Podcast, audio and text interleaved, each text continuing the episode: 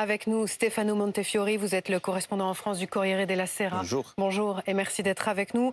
Euh, François Gémen, chercheur spécialiste des migrations, est également euh, avec nous ce matin. Bonjour François Gémen, merci d'être là. Et puis Blandine Hugonnet, l'envoyé spécial de BFM TV euh, à, Lampedusa. On va d'abord aller voir Blandine parce que Blandine, vous êtes arrivée hier à Lampedusa et vous avez assisté jusqu'à ces dernières heures à de nouvelles arrivées de, bateaux. Le, flot continue de, de bateaux à Lampedusa.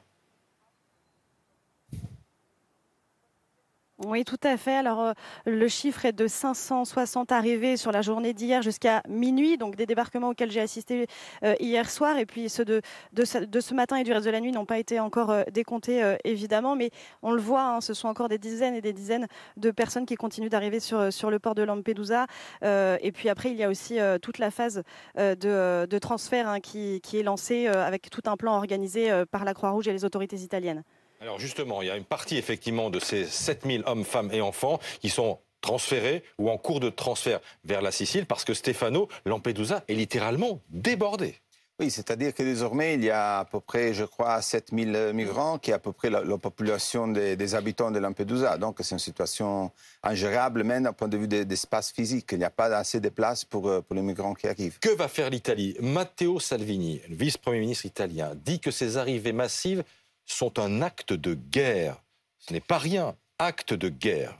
Comment les Italiens vont réagir? Bah, euh, Je ne pense pas qu'on pourra faire la guerre à, personne. Euh, de toute façon, c'est une situation assez, assez tragique et, aussi imprévue, parce que de toute façon, euh, jusqu'en juin dernier, on pensait qu'on pouvait avoir la, collaboration du gouvernement tunisien et ça, c'est un élément important. Euh, oui, un accord de plusieurs millions d'euros avait été signé avec la Tunisie pour faire baisser le nombre d'arrivées de migrants. Ça ne marche pas. Ça ne marche pas, et ça, c'est important de le souligner parce que l'Union européenne était associée à cet accord. C'est-à-dire que Giorgia Meloni s'était rendu avec euh, la présidente de la Commission européenne, euh, Ursula von der Leyen, à Tunis pour signer cet accord. Et, ça montrait aussi la collaboration des autorités italiennes avec l'Europe. Mais ça ne marche pas. Donc ça ne marche pas. Mais est-ce que le gouvernement italien envisage de faire intervenir, je ne sais pas moi, hmm. la marine pour stopper les bateaux de migrants? C'est une possibilité que le ministre Salvini n'exclut pas, mais franchement, je ne crois pas qu'on arrivera à, ce point-là, même si, par exemple,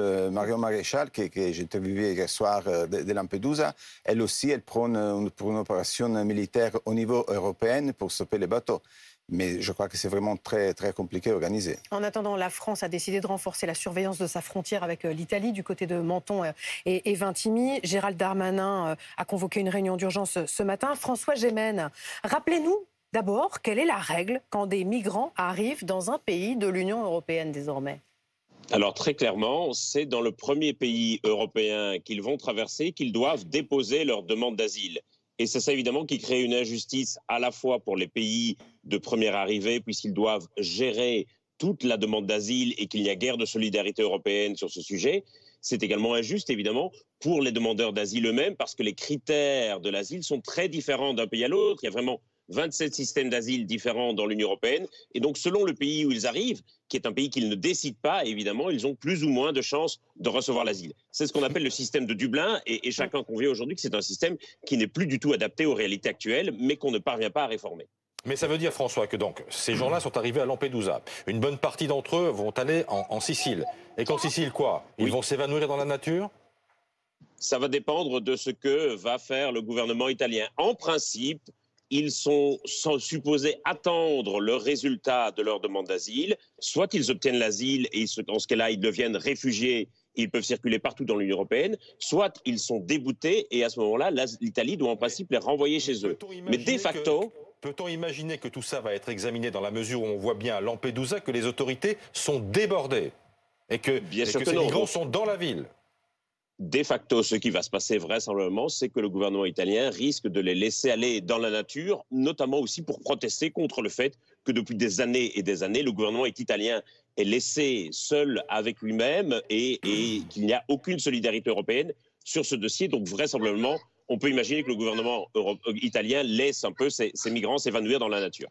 Mathieu Croissando, c'est juste de dire qu'il n'y a pas de solidarité européenne et qu'on a laissé l'Italie euh, livrée à son propre oui, sort c'est juste dans les faits. Il faut rappeler qu'en 2022, quand la France présidait le Conseil de l'Union européenne, elle avait mis en place un mécanisme volontaire de solidarité. Mais dans mécanisme volontaire de solidarité, ben, il y a le mot volontaire. Mm. C'est-à-dire ça permettait aux pays qui le souhaitaient de se répartir la charge des migrants en en accueillant.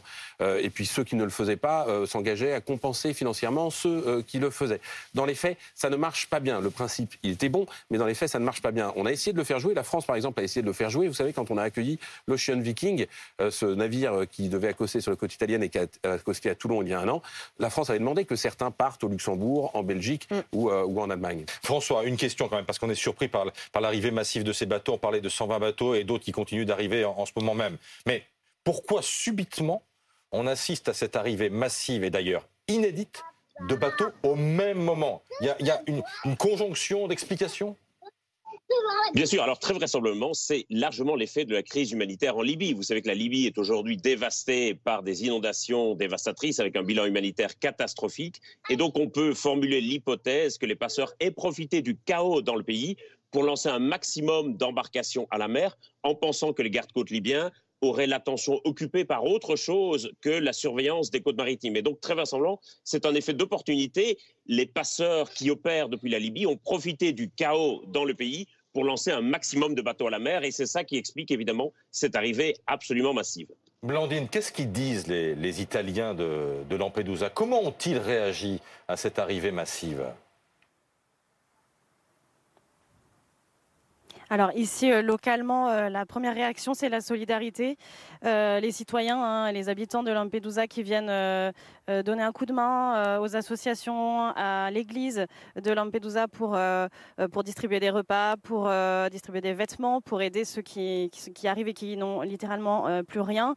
Euh, et puis, euh, nationalement, ce sont les autorités qui réagissent, évidemment, les différents partis politiques euh, et Giorgia Meloni et les membres de son gouvernement qui, eux, sont un peu plus durs et lancent systématiquement le, même appel, mais qui est le même de la droite ou de la gauche italienne. C'est-à-dire, quand on voit ce genre de situation à Lampedusa qui se reproduit ici, eh bien, c'est l'Europe qui, qui est pointée du doigt et qui est considérée comme avoir abandonné l'Italie. Et puis, juste une petite autre chose sur les habitants de Lampedusa, beaucoup me disent que avec cette situation de ces, ces 3-4 derniers jours et ces débarquements euh, massifs, ils ont l'impression de revivre euh, l'année 2011, c'est-à-dire le tout début de la crise migratoire, au moment où il y avait les plus grosses vagues et les plus grosses arrivées, et c'est cette sensation qu'ils ont aujourd'hui. C'est un nouveau camouflet pour l'Europe que de de vivre cette situation, Stéphano Oui, en effet, on, peut dire ça. C'est un camouflet pour le, gouvernement de Giorgio Meloni aussi, parce qu'elle s'est fait lire sur euh, la promesse qu'il y aurait, euh, disons, un, contrôle, contrôle des frontières plus efficace. Mais aussi, c'est aussi un camouflet pour l'Europe, parce que de toute façon, comme je disais tout à l'heure, l'Europe s'est associée, à Giorgio Meloni dans l'idée de euh, faire un accord avec le gouvernement tunisien. Ça n'a pas marché, et surtout, ça fait des années que l'Europe reconnaît euh, que l'Italie a été laissée seule. Mm. J'ai entendu le président Macron depuis des années euh, euh, admettre que l'Europe ne, fait pas assez pour l'Italie. Et aujourd'hui, on est un peu, on est resté un, peu sur le même niveau. 560 donc migrants qui sont arrivés. Encore le compteur a été arrêté à, à minuit. D'autres l'ont été ces dernières heures. C'est ce que nous disait à l'instant donc Blandine Hugonnet. Merci infiniment à tous les trois.